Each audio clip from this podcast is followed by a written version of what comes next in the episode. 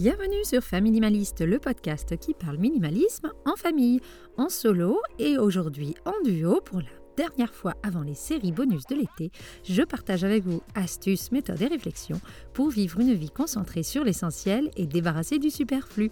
Je m'appelle Hélène, j'ai 42 ans et mon mari et moi sommes à la tête d'une tribu de trois petits minimalistes de 11, 12 et bientôt 15 ans. Ce qui avait commencé par un grand désencombrement il y a quelques années a fini par devenir notre mode de vie, le minimalisme. Je me suis depuis formée aux techniques de home organizing, je suis professionnelle du tri et de l'organisation familiale j'accompagne à distance les familles qui souhaitent faire le tri dans leur maison une fois pour toutes grâce à mon programme 8 semaines pour tout trier. Pour ce dernier épisode avant les bonus d'été, j'ai souhaité inviter quelqu'un de très spécial. Chloé est la blogueuse du blog Ralentir en famille qui parle de slow parenting. Elle est minimaliste, adepte des concepts de zéro déchet, de l'école à la maison et de bien d'autres choses.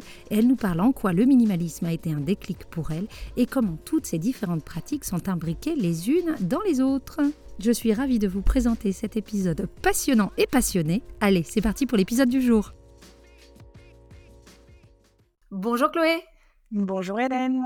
Merci de bien vouloir me donner de ton temps et de parler dans ce podcast. Ça me fait très plaisir de t'avoir. Je suis super contente moi aussi d'être ici. Merci de m'accueillir. Je vais commencer par te présenter, puis après tu me dis s'il y a des choses que tu veux rajouter. Ça te va? Oui, alors, tu t'appelles Chloé, tu vis en France, dans la Drôme, depuis 4 ans et demi, après quelques années en Suisse, d'ailleurs, pas très loin de là où je suis. Tu es quelqu'un qui euh, a déménagé donc euh, plus d'une fois dans ta vie, et ça a peut-être son importance dans ton histoire. Tu es maman de deux jeunes enfants et tu as commencé à vivre un mode de vie plus minimaliste il y a quelques années. Tu es quelqu'un de créatif, qui a beaucoup de centres d'intérêt et qui a même pris la décision d'éduquer tes enfants à la maison, on pourra en reparler. École à la maison, on pense à matériel, on verra comment tu as arrive à lier et minimalisme euh, et éducation à la maison. Est-ce que j'ai oublié des choses? Est-ce que j'ai dit des bêtises? Non, t'as pas dit de bêtises. Euh, je compléterai juste en disant que j'ai un blog depuis quelques années sur lequel je partage toute cette expérience de euh, minimalisme, mais aussi d'écologie, de parentalité, de tous ces sujets qui pour moi sont très interconnectés. Le blog s'appelle Ralentir en famille. Très bien. Et eh bien, je mettrai de toute façon tous ces liens dans la description. Alors, on va commencer par une question que je pose à tous mes invités. C'est une question en deux parties. C'est quoi pour toi la définition du minimalisme? Minimalisme et est-ce que tu te définis du coup comme tel? Pour moi, être minimaliste, ce serait se contenter des objets qui nous sont utiles ou alors qui nous apportent du bonheur, de la joie. Est-ce que je me définis comme minimaliste? Peut-être plus complètement maintenant, je l'ai été beaucoup plus avant.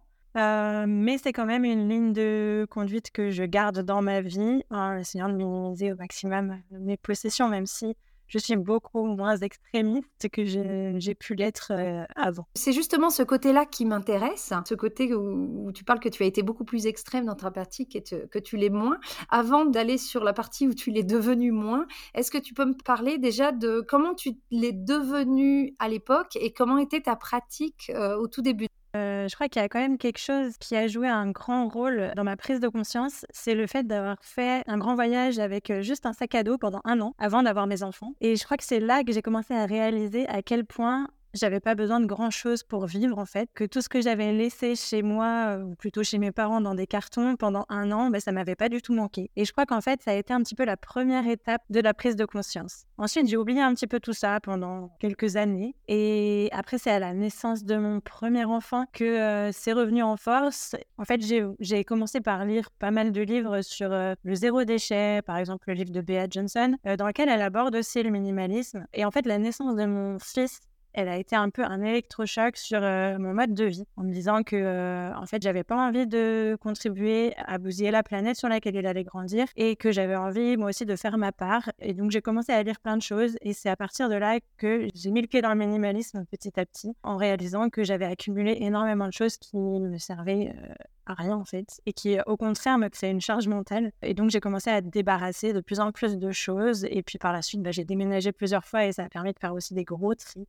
Par quoi quand t'as commencé à faire ton grand tri? Alors, il y a eu les vêtements, beaucoup, parce qu'il y avait énormément de vêtements que je gardais alors que je les mettais plus depuis des années. Donc, j'ai déjà commencé par ça. Et après, la cuisine, tous les ustensiles de cuisine euh, qu'on a tendance à accumuler parce qu'on s'en sert une fois par an. Je me suis à chaque fois posé la question est-ce que c'est vraiment utile de garder ça? Est-ce qu'il n'y a pas un autre objet qui peut remplir la même fonction et euh, qui irait très bien pour le nombre de fois où je m'en sers? Et après, je me suis attaquée à la bibliothèque parce que j'avais énormément de livres, dont beaucoup de romans. Et en fait, euh, un roman, une fois que je l'ai lu une fois, c'est très rare que je le relise une deuxième fois.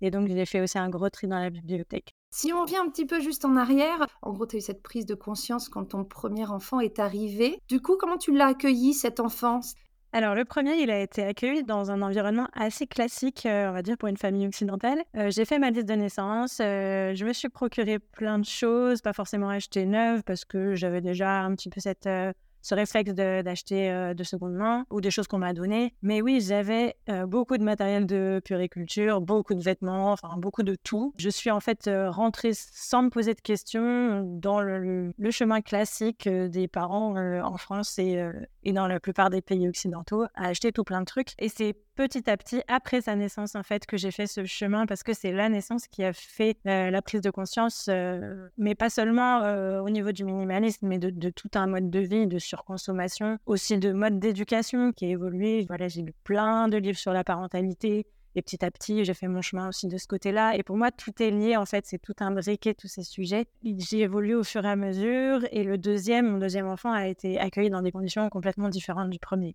Ce que j'entends, c'est que tu as commencé par un désencombrement, mais tu as très vite euh, remis en cause aussi ta manière de consommer. Qu'est-ce qui a changé dans la manière dont tu achetais les choses, peut-être avant et après cette prise de conscience? Avant, je me posais très peu de questions. J'avais besoin de quelque chose, je l'achetais sans trop réfléchir. Maintenant, si euh, j'ai besoin d'acheter quelque chose, je vais appliquer euh, la méthode bisou là de Marine et Herveline, toutes les étapes pour euh, savoir si euh, ce, cet objet j'en ai vraiment besoin, si j'ai pas autre chose qui remplit la même fonction, si euh, je peux l'acheter d'occasion, si je peux l'emprunter à quelqu'un. Enfin, et l'achat neuf, il arrive vraiment en tout dernier et c'est très rare que j'en arrive là. Aujourd'hui, j'achète principalement d'occasion ou alors je me fais prêter ou voilà où j'essaye simplement de, de, me passer d'un objet s'il y en a un autre qui peut remplir la fonction, tout en essayant de garder un équilibre parce que des fois on a tendance à vouloir aller trop loin dans le minimalisme et moi c'est un petit peu ce que j'ai vécu aussi. Je suis une maman comme toutes les mamans avec des journées qui font que 24 heures. Et parfois, bah, il y a un objet qui va nous simplifier la vie et euh, que c'est dommage de s'en priver. Donc, il y a quand même un équilibre à trouver. Mais aujourd'hui, euh, c'est très rare que j'aille acheter un objet neuf euh,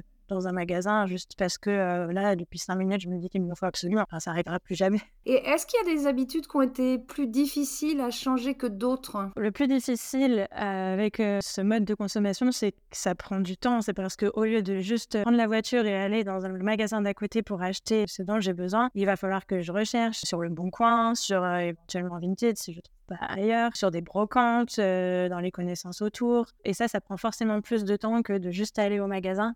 Surtout quand on a l'habitude de pouvoir acheter, de, d'être dans un monde où on peut répondre à nos besoins comme ça euh, tout de suite quand on en a envie. Quoi. Donc oui, ça prend la patience. Alors ça l'apprend aussi aux enfants, du coup, moi je trouve. Oui, tout à fait. Il faut vraiment vouloir quelque chose pour pouvoir prendre ce temps d'aller chercher des choses qui nous plaisent. Quoi.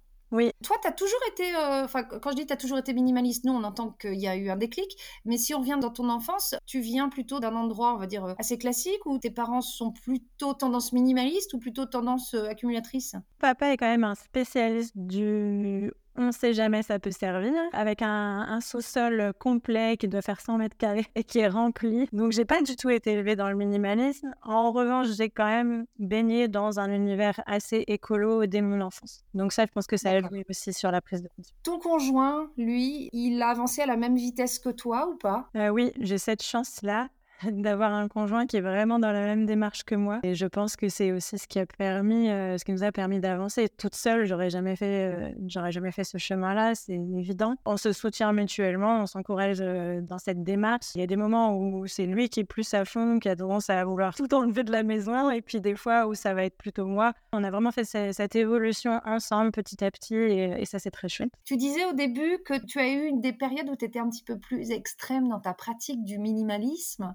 Est-ce que tu peux nous parler de ça justement, donc de, de, tes débuts dans le minimalisme? En quoi tu dis que c'est devenu extrême? Puis après, tu pourras peut-être nous dire en quoi ça s'est normalisé maintenant? Alors, c'est un peu devenu extrême par la force des choses parce qu'il y a un moment où j'ai dû déménager d'un grand appartement de 100 mètres carrés à un tout petit, enfin tout petit, un petit appartement de 60 mètres carrés avec deux enfants, sans cave, sans garage, sans grenier, donc avec aucun espace de stockage annexe. Donc il a fallu forcément euh, réduire le matériel et faire des choix. Donc c'est cette période-là de ma vie où j'ai été plus minimaliste, un peu par nécessité, mais euh, ça m'a fait beaucoup de bien de me retrouver avec moins de choses, moins de choses à gérer, c'est aussi moins de choses à penser. C'est quand tu as réemménagé dans plus grand que le minimalisme s'est un peu, moins radicalisé ou c'était même avant?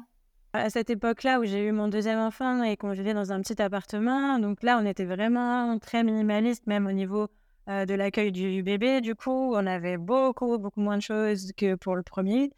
Euh, on a fait avec très peu. Avec, en plus, c'est tombé au moment du confinement. Alors, euh, toute façon, il n'y avait même pas la possibilité d'aller acheter plus que ça dans les magasins. Mais en fait, euh, on a vraiment accueilli notre bébé avec trois fois rien, c'est-à-dire qu'il avait juste euh, un matelas au sol, on avait une écharpe de portage, euh, quelques vêtements, c'était l'été, c'était le printemps. Et en plus, on s'est retrouvé avec un bébé qui grandissait et toujours confiné, donc on ne pouvait pas lui racheter des vêtements de toute façon. Puis il était en couche lavable, donc... et c'est à peu près tout. Il était l'été, donc c'était vraiment le bébé minimaliste. Là-dessus, on a acheté une maison, donc on a déménagé dans une maison plus grande. Et là, forcément, on est repassé à un minimalisme beaucoup moins euh, poussé parce que bah, dans une maison, il y a des choses qui redeviennent beaucoup plus indispensables. Je pense tout le matériel de bricolage et de jardinage que, par exemple, on n'avait pas l'utilité en appartement. Donc le fait de déménager et puis le fait aussi que les enfants grandissent et qu'avec euh, l'instruction en famille, on a aussi certains besoins euh, qu'on n'avait pas avant. il faut un minimum quand même de matériel pédagogique. Euh, voilà, donc on a forcément un petit peu plus de choses que ce qu'on avait à cette époque. Mais c'est rigolo parce que moi, ce que j'entends au final, c'est que c'est ce que je dis toujours, hein, le minimalisme, c'est se concentrer sur l'essentiel et enlever le superflu. C'est juste que ton essentiel a, a, évolué. Les choses évoluent, donc ce qui nous est essentiel à un moment et pas forcément ce qui nous est essentiel à un autre moment. Donc, euh, c'est pas grave s'il y en a plus qui rentrent. Le principal, c'est que ce soit que notre essentiel et qu'il n'y ait pas du superflu. Oui, voilà, on essaie de trier régulièrement et de faire sortir tout ce qui nous sert plus. Mais c'est sûr que plus on a de choses et plus ça prend de temps à trier aussi. Ah oui, euh, ça c'est sûr. Est-ce qu'il y a des choses qui t'ont manqué avec ce bébé minimaliste? Vraiment, je crois pas. Euh, au contraire, non, il y a beaucoup de choses que j'avais pour le premier et que j'ai pas du tout réutilisé, que j'ai donné mais des choses qui m'ont manqué, je crois pas. Enfin, finalement, un bébé, il a besoin de vraiment rien. Il a besoin de vêtements, il a besoin de ses parents. Et oui, bah, petit à petit, j'ai éliminé tout ce qui ne me servait pas, mais c'est en revenant aussi à une forme de parentalité beaucoup plus euh, naturel, je dirais, revenir à l'essentiel aussi au niveau de la parentalité. Et le bébé, finalement, il n'a pas besoin de tous ces objets. Il y a plein de, plein de civilisations où ils, font différemment et ils s'en sortent très bien. Leurs bébés sont pas plus malheureux que les nôtres. Mais finalement, tout ce matériel euh, qu'on veut nous faire acheter, c'est un peu, moi, ça m'a paru un peu contre nature finalement, de vouloir euh, le mettre absolument euh, dans un lit tout seul dans sa chambre, de vouloir le mettre dans une poussette. en fait, ça me paraissait pas naturel pour moi. Donc, c'est aussi ça qui a fait que j'ai cherché d'autres manières de faire et que j'en suis arrivée à cette forme de métallage proximal, etc., euh, qui finalement est beaucoup plus minimaliste. C'est un excellent exemple. Le minimalisme, c'est pas juste du minimalisme matériel. Quand on pense à euh, qu'est-ce qui est essentiel euh, chez nous et qu'est-ce qui est superflu, on ne parle vraiment pas que des objets. On pense aux relations qu'on a avec les gens, on pense à notre parentalité, on pense à comment on mange, on pense à les produits qu'on met sur notre corps. Ça nous fait penser à beaucoup, beaucoup de choses c'est pareil, moi j'ai jamais utilisé même de liniment en fait. Mon bébé, je l'ai toujours changé avec de l'eau, un peu de savon si besoin, mais c'est tout. Et on a tendance à vouloir nous faire acheter 12 000 euh, crèmes et autres gels lavants, cheveux, corps, etc. En fait, juste un savon neutre, ça suffit pour tout le corps. Voilà, on est revenu à des choses euh, ultra simples. Quand tu me dis ça, on n'a plus besoin d'acheter toutes ces choses-là.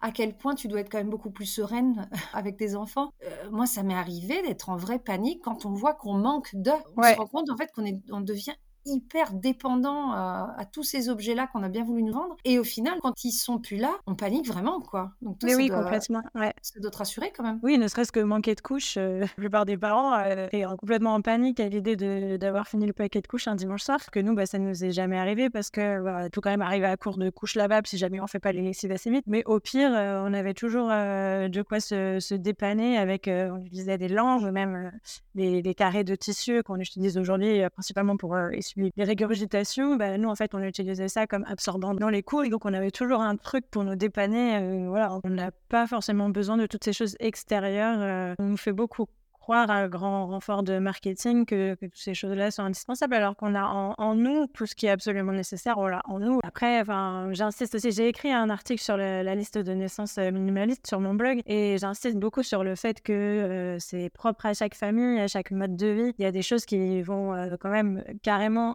faciliter la vie dans une famille. Pour une autre famille, ce sera pas forcément utile, suivant si on vit à la, à, la, campagne, en ville, si on se déplace en voiture, en vélo, enfin chaque, oui, chaque famille travaille, pas, bien sûr. mode de vie. Mais malgré tout, il y a quand même beaucoup de choses dont on peut se passer, quel que soit le, mode de vie. Et si on parle un petit peu de l'entourage, parce qu'avec ton mari, enfin ton conjoint, tu es sur la même longueur d'onde, comment ils réagissent les gens autour de toi de voir que ben, vous n'avez pas toutes ces choses-là, toutes ces béquilles, que vous faites des choses comme le minimalisme, comme le zéro déchet, comme tout ce que tu, me racontes. C'est quoi euh, les réactions un petit peu autour de toi? Ma famille proche, elle est plutôt euh, encourageante dans cette démarche-là, même si eux ne sont pas minimalistes, mais c'est plutôt positif. Parfois, il y a quand même des incompréhensions sur certaines choses. C'est plus de la surprise, mais c'est pas forcément négatif. C'est ah des fois quand même vous compliquez la vie. Voilà, c'est plutôt ce genre de, de réaction qu'ils vont avoir à dire mais pourquoi vous faites tout ça? Après, on explique nos choix et bon de toute façon, hein, c'est pas eux qui le vivent au quotidien, c'est nous. C'est notre décision et les respecter. Voilà sans trop de, sans trop de soucis. Alors, je vais euh, parler un petit peu de tes enfants. Ils ont quel âge maintenant, tes enfants? Ils ont 6 et 3 ans. Est-ce que tu peux nous parler un petit peu bah, de l'impact que tout ça a sur tes enfants? Ça donne quoi des enfants minimalistes au quotidien? Est-ce que tes enfants ont des frustrations? Est-ce qu'ils ont l'impression qu'il y a des choses qui leur manquent? Est-ce qu'ils te demandent des choses en particulier? C'est quoi leur rapport euh, aux jouets et aux objets en général à tes enfants? C'est intéressant quand même question. Alors moi, je pense que j'ai le combo gagnant, c'est-à-dire que euh, minimalisme plus école à la maison, ça facilite quand même beaucoup les choses. L'enfant n'est pas trop euh, confronté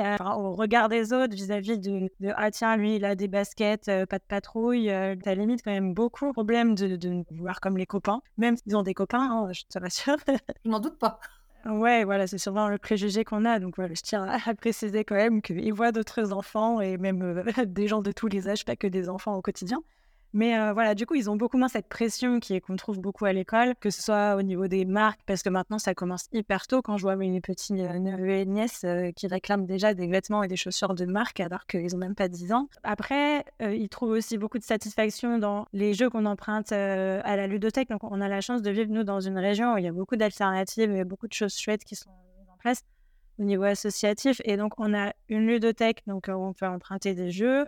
On a une pédagothèque où on peut emprunter du matériel pédagogique qui est souvent aussi très ludique, donc c'est presque des jeux. On se fournit aussi pas mal dans les ressourceries, recycleries, euh, Emmaüs et compagnie. Et du coup, on arrive à faire quand même tourner des jeux, soit empruntés, soit acheter d'occasion, mais il y en a un qui rentre, un qui sort. Et du coup, il y a quand même toujours un peu de la nouveauté. Et puis la dernière chose aussi que je voudrais dire, c'est que il joue beaucoup avec euh, des, des, choses euh, qui à la base ne sont pas des jeux, mais ils se fabriquent avec euh, des cartons, avec des bouts de bois. Enfin, ils sont capables de jouer avec. des joué, quitte à jouer, je sais pas, à la dinette, on peut sortir les vraies casseroles et les vraies assiettes, quoi. Oui, alors là, pour le coup, on a acheté carrément des casseroles et des assiettes, enfin des choses à la ressourcerie à Emmaüs. Ils ont leur petite cuisine à l'extérieur euh, fabriqués avec des palettes, que de la récup, mais voilà, ils ont quand même des choses.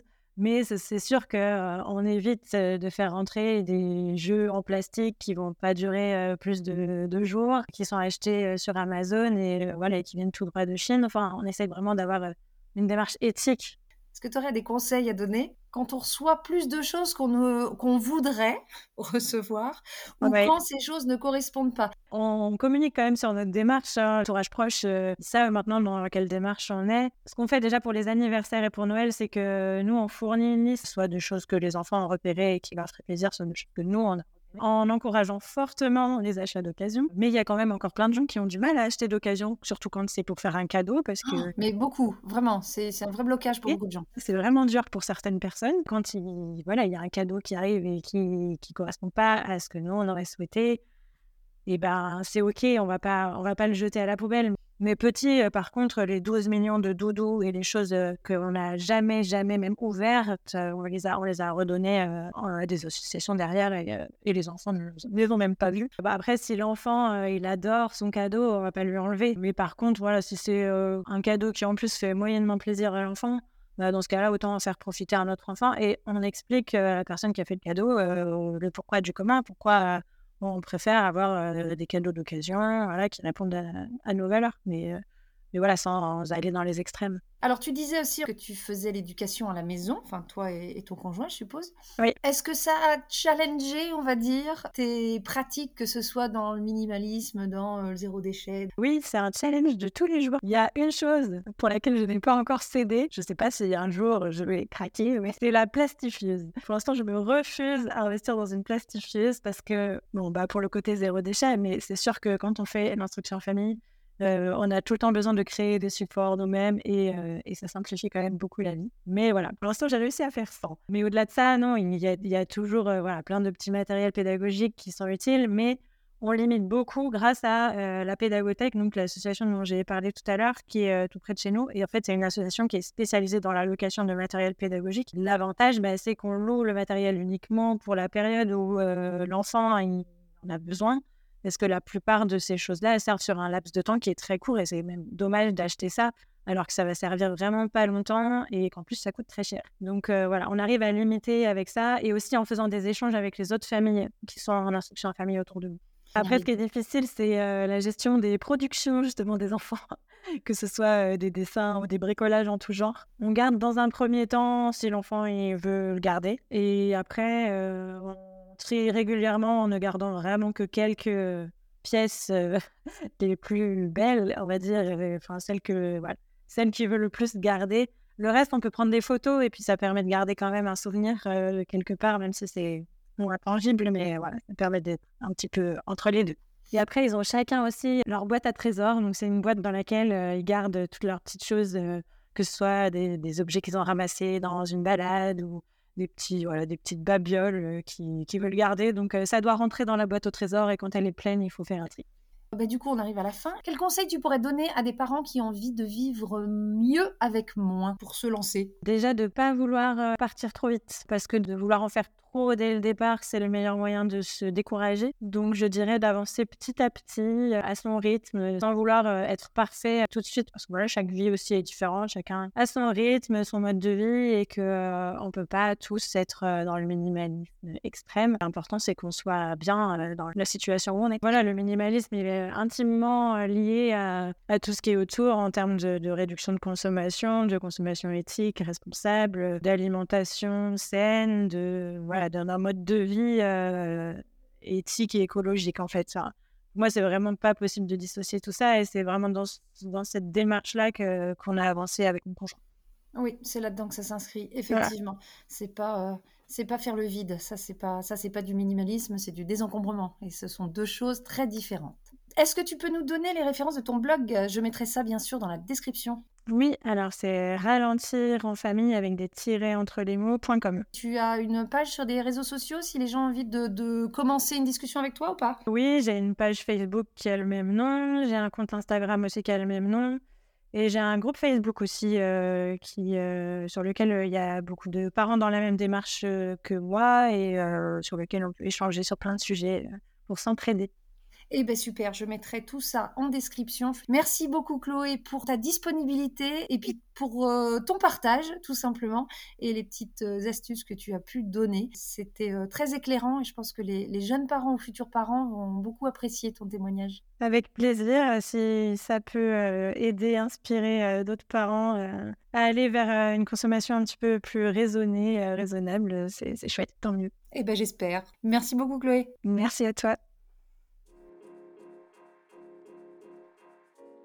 Et voilà pour l'épisode du jour, j'espère qu'il vous aura plu. C'était le dernier épisode avant ma série bonus d'été. Deux épisodes par semaine de 5 minutes chacun, le lundi et le jeudi, pour vous aider à continuer sur votre réflexion minimaliste et à vous pousser dans votre pratique, même en vacances. Merci à vous tous et à vous toutes pour le soutien de ce podcast. Nous arrivons bientôt aux 20 000 écoutes. Je suis bluffée. Merci de votre soutien, merci de vos partages avec vos proches, merci de tous vos cœurs et vos étoiles sur les plateformes d'écoute. C'est avec grand plaisir que je prends le micro toutes les semaines et j'ai déjà hâte de vous retrouver cet été pour les épisodes bonus et dès la mi-août pour les épisodes réguliers. Je vous mets en description tous les liens dont on a parlé pendant l'épisode, dont le lien du blog de Chloé Ralentir en famille, ainsi que ses réseaux sociaux. Vous trouverez également les différentes manières de rentrer en contact avec moi si vous avez des questions ou voulez participer au podcast lors d'un prochain épisode. Vous pouvez me joindre sur les réseaux sociaux, Instagram, Facebook, ou bien par email, ou encore via mon site internet. Tous les détails sont en description. Merci encore pour votre soutien. Je vous dis à très bientôt et en attendant, n'oubliez pas, vivre avec moins, même en vacances, c'est vivre avec mieux.